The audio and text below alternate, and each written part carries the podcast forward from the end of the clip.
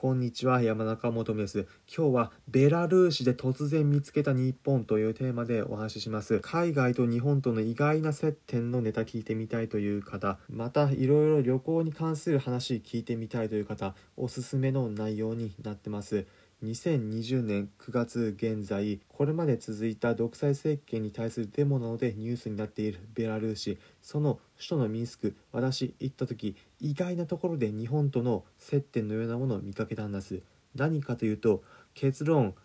宿に泊まっていた人は日本のアニメを見ていたんです、ま、正直驚きました。私がベラルーシの首都ミンスクで宿に泊まった時ロビーの中央のリラックススペースコモンエリアというようなところにいた時隣にいたおそらく現地のベラルーシ人の人が自分のデバイスを使って何か見ていたんです。横からでもちょっと見えたので何かなと少し覗くというよりもちらっと見てみるとなんと日本のアニメだったんです、まあ、正直こんな遠くベラルーシでも日本のアニメが見られているのかということに非常に驚きました。もちろん日本語そのままではなく字幕付きだったんですがこれすごいことだと思いました。なぜかというと皆さん試しに一つ質問ですが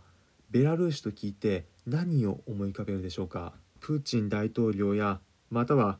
チェルノブイリなどを思い浮かべる方もいるかと思います、まあ、ただプーチン大統領ベラルーシじゃなくロシアでチェルノブイリ原発も今のウクライナにあった場所で起きた事故です、まあ、なのでベラルーシというと正直何も出てこない方が多いかと思います。正直私も現地行くまでは何も出てこないような状態でした。日本でベラルーシの何かアニメだったり文化だったり知ってるという方ほとんどいないかと思いますがその逆がまさか現地で起きているということ。知って私は衝撃を受けたんです。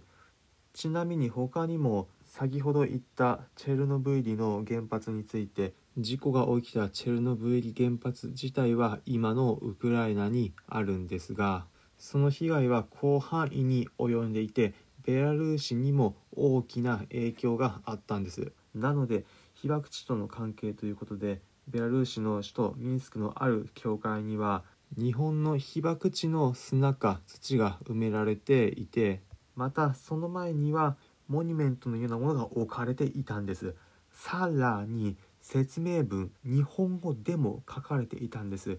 遠くベラルーシの地でまさか日本を見かけるとは思いませんでした、まあ、このように海外行ってみると意外なところで日本との接点など感じることもあるんです。日本にいるだけではわからないような逆に海外からこその日本を見つけていく経験ぜひ皆さんも次回海外旅行行く際は楽しんでみてください。今回はベラルーシで突然見つけた日本というテーマでお話ししました。普段この音声プログラムでは皆さんへおすすめのお出かけスポット旅行先また私これまで国内はもちろん海外59の国と地域に行った経験から皆さんが旅行を100倍楽しむ方法をお伝えしています。参考になったという方はいいねの高評価。またこの音声プログラムのフォローもお願いします。それではまた次回お会いしましょう。